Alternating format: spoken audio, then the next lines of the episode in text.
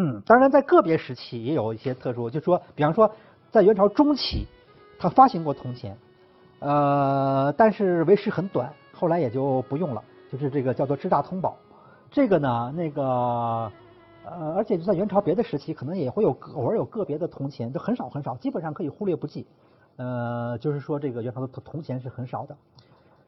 呃，那么我们在这儿要财政，我们要讲一下元，就是作为元朝政府它的财政收支情况是怎么样的。元朝政府都有哪些财政收入呢？呃，它大概主要的收入就有三大笔，就是当然都都是来自赋税了。第一笔赋税叫税粮，这个就是粮食税。这个粮食税是这样，呃，其实就是农业税，简单的说就是那个那个那个向农民征收的这个这个这个这个这个粮食。但是这个税粮呢，在南北方的征收办法不同，在北方是以人丁为主，就等于是你知道，就是说有有点退回到那个租庸调时代了那样一个做法了，就说等于是按人头来收的。这个就说明什么？就说明元朝实际上北方当时的情况是地广人稀，只要是农民，肯定会有地，所以我不管管你有多少地，我就照着人丁收，你每人给我交多少，你肯定不能说没地，没地的话，你空地还是有的，你你就就你不去种而已。啊，那么在北方它以人丁为主来收这个粮食税，在南方那还是两税法的旧办法，是以土地为主。就同样这个赋税呢，南北方征收的办法是不一样的。这是一笔，这是一笔收入。第二笔收入就是科差，就是那个是一笔按户，不是不是按人丁，也不是按土地，是按户。只要你是一个单独的一个户籍，你要每年给政府交一笔钱，交的项目主要是交的私或者钞，这叫科差。第三笔收入主要就是那种工商业的。专卖，呃，收入和一些杂税，反正大概还有别的一些杂七杂八收入吧。它有些它的大大头收入就就就是这几项。它的支出呢，呃，我们可以区分为一般支出和特殊支出两大类。一般支出那就是每个朝代都得花这些钱，谁都得花。比方说军费、官员俸禄、宫廷消费、各级官府的行政经费，就这些钱是哪朝都得花。但是各朝呢？各自的这这是高低不同啊，各个每个项目可能不太一样。那你这些钱呢，元朝该花的也得花。现在元朝的问题是有有一些钱是别的朝代不怎么花的，而元朝这些钱花的很厉害。有几笔大钱，第一笔就是赏赐。赏赐啊，我上次讲的就是说那个就是给这个他那些宗王贵族乱发钱，就是那个一个是他有固定的定额赏赐，又有那种临时性的那种，比方说新皇帝继位，要大大的发一笔钱。这个投入的钱相当不少。第二笔是宫廷特殊支出，就是宫廷一般花钱，嗯，那肯定是嗯得花一些，这也不用说了。可是元朝的宫廷呢，他花钱比一般的宫廷多，因为他有两大笔开支呢，恐怕比别的朝代都要花的猛。一个一笔就是吃喝，就是这个开大宴会；第二个更厉害的就是这个宗教活动，就是这个做佛事，这个钱好像花的很厉害，呃。那比方说跟宋朝相比吧，宋朝是养兵，那个募兵制，那个花钱花的相当那个多了。那么在元朝不养兵，元朝是军户制度，啊，待会儿我们要讲军户，他他这个是钱，这笔钱花的不多。但是像这种做佛事什么的，啊，赏赐这些钱，那这些钱宋朝肯定没他多。呃，再就是那个还有一些钱就是赈济，就主要就是说，因为他现在是个大帝国，那么它包括这个蒙古的高原、草原这些这一大片在里面，这片地方呢。应该说，它本来就是经济比较落后的，啊，自然条件也不算太好，啊，那么在别的朝代呢，这些地方当然它是在中原政权以外，中原政权也管不了。现在的话，元朝不同，它就得管。那么元朝，而且这个地方呢是草原，是元朝的老家，它还不不光得管，还得特别重视。这样的话呢，就是大概每年会往这个地方投很多钱，特别是稍有那什么呃风灾、什么雪灾、旱灾，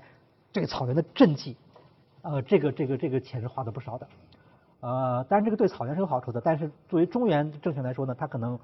会是一大笔投入，就这些方面的这个钱，总的来说是元朝是这样，呃，反正嗯，最后结果虽然花钱项目不同，但最后结果和宋朝一样，也是入不敷出，没钱，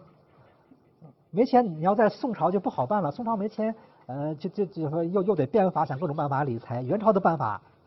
简单，就是多印钞票，所以后来他但但最最后也也是这样把自己给搞垮了，财政上后来就就。嗯，出现问题就是这这方面的原因，这就是这个财政。嗯，好，我们简单的讲，下面再讲讲那个南北方经济差异这个问题呢。呃，就是其实在过去的历史上已经出现过了，唐宋以来就是中国的那个经济重心已经转移到南方去了，南方就是上升趋势明显，而北方呢不断受到战乱破坏，就在这这走下坡路，整个南北方的差距，呃，经济差异很大。就是实际上就说南方超过北方，这是过在元朝以前就已经超过了。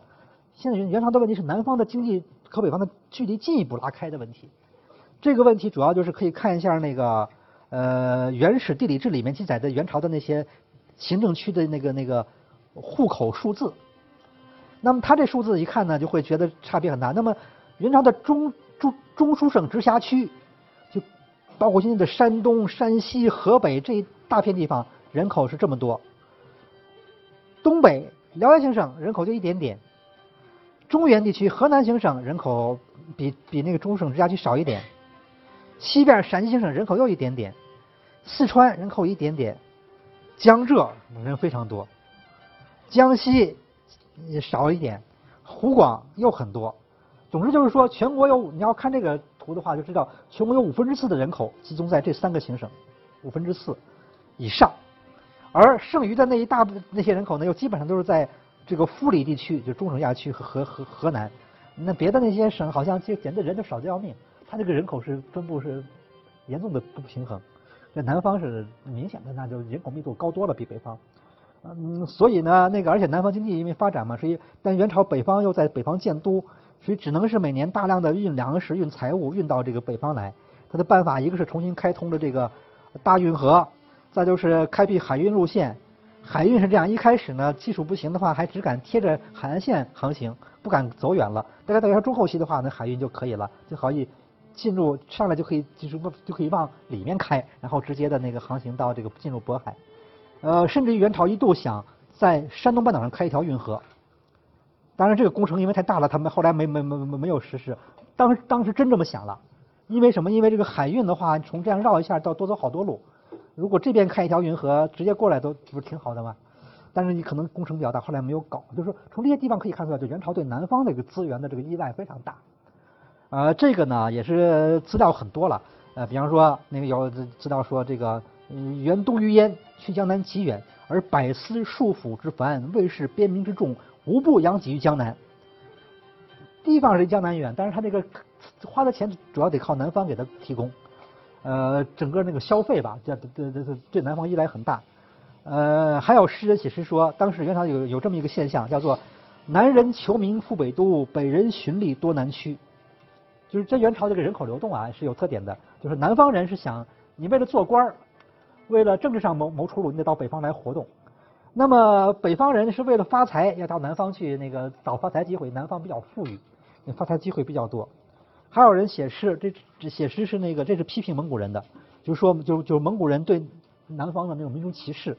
这诗里面说：“寒就江南暖，饥就江南饱，莫到江南恶，须到江南好。”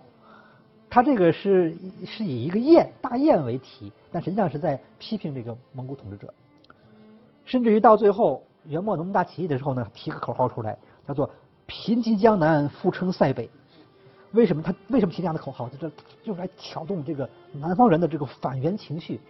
就说因为说你看看，说我们的钱都被这个北方剥削走了啊，特别是这塞北这蒙古，他们都把我们的钱都看看，他们肯定都富得流油。其实呢，也不是富得流油，但但是至少就是说，就是肯定是在元朝的这个南方人会看着自己的粮食啊，什么钱，老这财物一一船一船被被运走，他会有这样一个印象，就是说我们受到的剥削太厉害了，整个这个。我们搞得这么穷，就是因为这个政府把我们的钱都弄到北方去了，所以他这个也是最后元朝末年呃民族就是呃农民起义的时候呢，用来煽动这个反政府情绪的这么一个口号。呃，那么这个也是实际上也是说明了元朝对南方资源这个搜刮这种这样的一种一种一种呃那个那个那个嗯提取，这个是这是在当时大家都非常了解的这个现这样一个现象。这方面问题呢，是有一部专门的书《元代社会阶级制度》。这部书呢，是这个作者呃是蒙思明先生，是在上世纪三十年代的燕京大学的硕士论文啊。那么这个书它是用那种简易的文言文写的，稍微有点难读，但是资料非常丰富。他就讲了这个元朝这个这方面的问题。一方面呢，民族等级制度是怎么规定的；另一方面，社会上实际上的那个情况，贫富。啊贵贱之分，那个就是那种包就就就包括特别是这个在地位最低的这个南方人里面，他其实是有很多大富豪的。像这样的这个这个情况，呃，一些政策发生矛盾会怎么处理？啊，换句话说呢，你你这个元朝社会里面到底是民族矛盾是主要矛盾，还是阶级矛盾是主要矛盾？他的结论就是说，到了元朝后期，那还是阶级矛盾是第一位的，民族矛盾是有，但是比较退居第二位。啊，这个呢，这个结论也比较被接受。李元朝是这样的一个情况。那他就说说这个虽然是那个呃有歧视那那个各种各样的歧视的政策，但是呢，这个汉人男人之财富阶级，那人家很有办法。呃，反正自己就那个经济上面呃会搞得很好，然后呢，他会利用你政治上的一些漏洞。呃，包括你这些那个官官吏贪腐什么的，他他可他可以找到一些漏洞，可以给你打进去，可以破坏你的那些规定，呃，可以那个那个那个，就是说呃，冲破这种民族等级的限制，呃，达到自己的想要的目的，包括做官儿，包括政治上享受一些特权待遇等等，他是有是有办法的。所以这就是元朝一个很有趣的现象。呃，那个我们这儿有几个资料，一个就是那个一首诗，这也是很有名的，经常被引用的，叫做《江南怨》。那这样一首诗呢？他写的是这个作者叫做萨都拉。那这这名字你一看就知道他不是汉族。这个萨都拉到底是什么族，还是有争论的。有人一般认为他是色目人，但是也有人认为他是蒙古人的。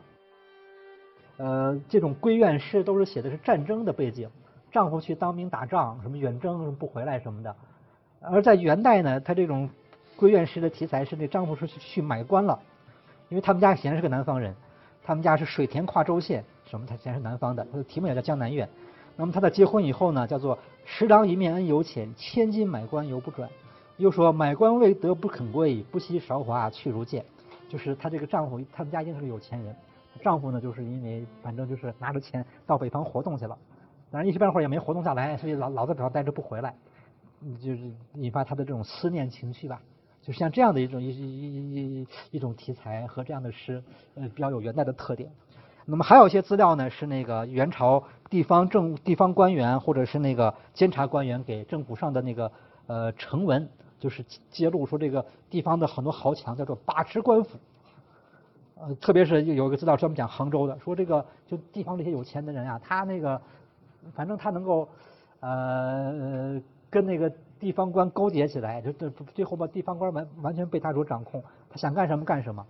怎么达到这一目的呢？就是投其所好，给他行贿、送钱、拉关系，反正你是你你想要什么，我给你什么，就是拉这官员下水啊。因为他他他他因为他因为他有钱，而元朝这个法令啊啊，这种惩治腐败这些方面的法令呢，又不是那么严格和和和严厉，所以反正元朝这个后来这个这个地方政治就搞成这个样子，就等于是其实是这种有钱有势的人，他还是能够他你让他直接当官他有难度。但是他能够间接的操控官府，所以在后来元朝这个这个问题是比是比较突出的。实际上，直到元朝灭亡以后吧，这个南方的那些知识分子，特别是一些一一包括一些地主大地主那些人呢，并不仇恨元朝，还有点怀念元朝。为什么呀？因为那个元朝是这样，对他当官是，但是元朝别的方面对他们管理很松散。呃，反正就是经济方面什么地方，就是说好像那种限制约束不严。呃，他反正因为他有钱，他又可都都可以打通各种关节，嗯，打通各种渠道，呃，反正达到自己的一些想要的目的。啊，这是政府也睁一只眼闭一只眼，他等于是就就也就就缺点形式，实际上的各种好处他都能享受到。这样的话，他会觉得还可以。后来这个明朝建立以后的朱元璋，那就。朱元璋是那个农民出身，那对这些地主就不客气了，就搞了很多大案，就是这种嗯连累的这种有钱有势的这种权势，就是这种富豪阶层很多，很多人就倾家荡产，甚至于自己就或者家里人都被杀掉，那就受到很大打击了。所以那那些人你要一比，他还会怀念元朝，这是一个有意思的现象。呃，这就是这个南北方差异。那么我们顺便讲这个讲讲这样的一个一个问题。呃，那么第四个是户籍管理。户籍管理就是元朝有两套户籍制度，这个是有它的特点的。啊，第一套户籍制度呢，第一套的户籍管理的那个户等制呢，呃，这个倒比较简单，因为以前唐宋都有，就是根据你的资产呃，当然也也包括人丁，也会考虑人丁了。然后把你这个居民呢分出上中下等来，然后这就说分成九等，呃，分这户等上下什么上中上上的，分这干什么呢？就是那个为了合理摊派赋役，特别是有一些徭役啊，有一些政府的那些义务的劳动什么的啊，你让那个。呃，这个这个老百姓承担，你让你你你你到底让到底让谁承担？这就得看你们家的那个户等了。户等高的你就多承担，户等低的少承担。他会有些办法来来来调控吧。这个制度倒是以前也也有，唐宋都有，这个倒没有什么。那么元朝有特点的是第二套制度，就是这个诸色户籍。它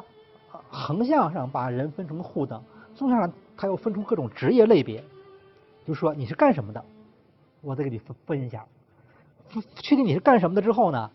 你最好不要轻易改行。政府就他也不希望你改行，他有很多限制，就是说要求你永远干这个，世代干这个。然后呢，呃，你的给国家承担什么义务，呃，会根据你的那个行业的不同有所调整。这叫诸色户籍。那么，呃，一般老百姓那就就被列为民户。就说诸色户籍是这样的，诸色户籍全国的这么多人吧，大部分的人都是一般的老百姓，就是没有什么特别，就是农民。啊，或者是那个那个那个一般的就就说什么商人之类的，不不不是很特殊，但是这里面会有一些人是会有一些特殊的小群体一块儿一块儿的。那么这样的一些群体呢，可能会各自有各自特殊的职业，比方说军户。那么就有那么一批老百姓是政府就点点了你了，你们家人就是世代给政府承担兵役，就是世代出一个人去当兵，呃，反正出一个人就行。但是你去当兵呢？你这个一些基本的一些军装啊，一些战马武器这些一些军需的东西呢，自己解决，政府就不管了。那当然，你这个自己解决，嗯，你那政府对你有什么补偿呢？补偿就是说，你该给国家负担的那些赋税徭役会有所减免。那有一些项目就不会来派你，有一些项目你要交，但交的会比较少。这就是。注册户籍就是，比方军户，因为你有特殊负担，所以你一般的负担就会少一点。还有一批人呢，就在那个驿站里面服务，包括给驿站养马，包括那个给那些来往的那些因公的出差人员提供各种饮食、食那个或或或者是那种生活服务。这样的人呢叫站户。那么他呢也工作性质就是这个，他他别的方面也会有所减免。啊，匠户这是专门在官府的手工业里面工作的人。照户专门生产食盐的等等等等，好多种了。像这些是大的户，有很多很小很小的，就是小类别，就专门生产某种东西的，专门是什么做某种行业的，都很小很小。这个我们就不讲了，很多种的。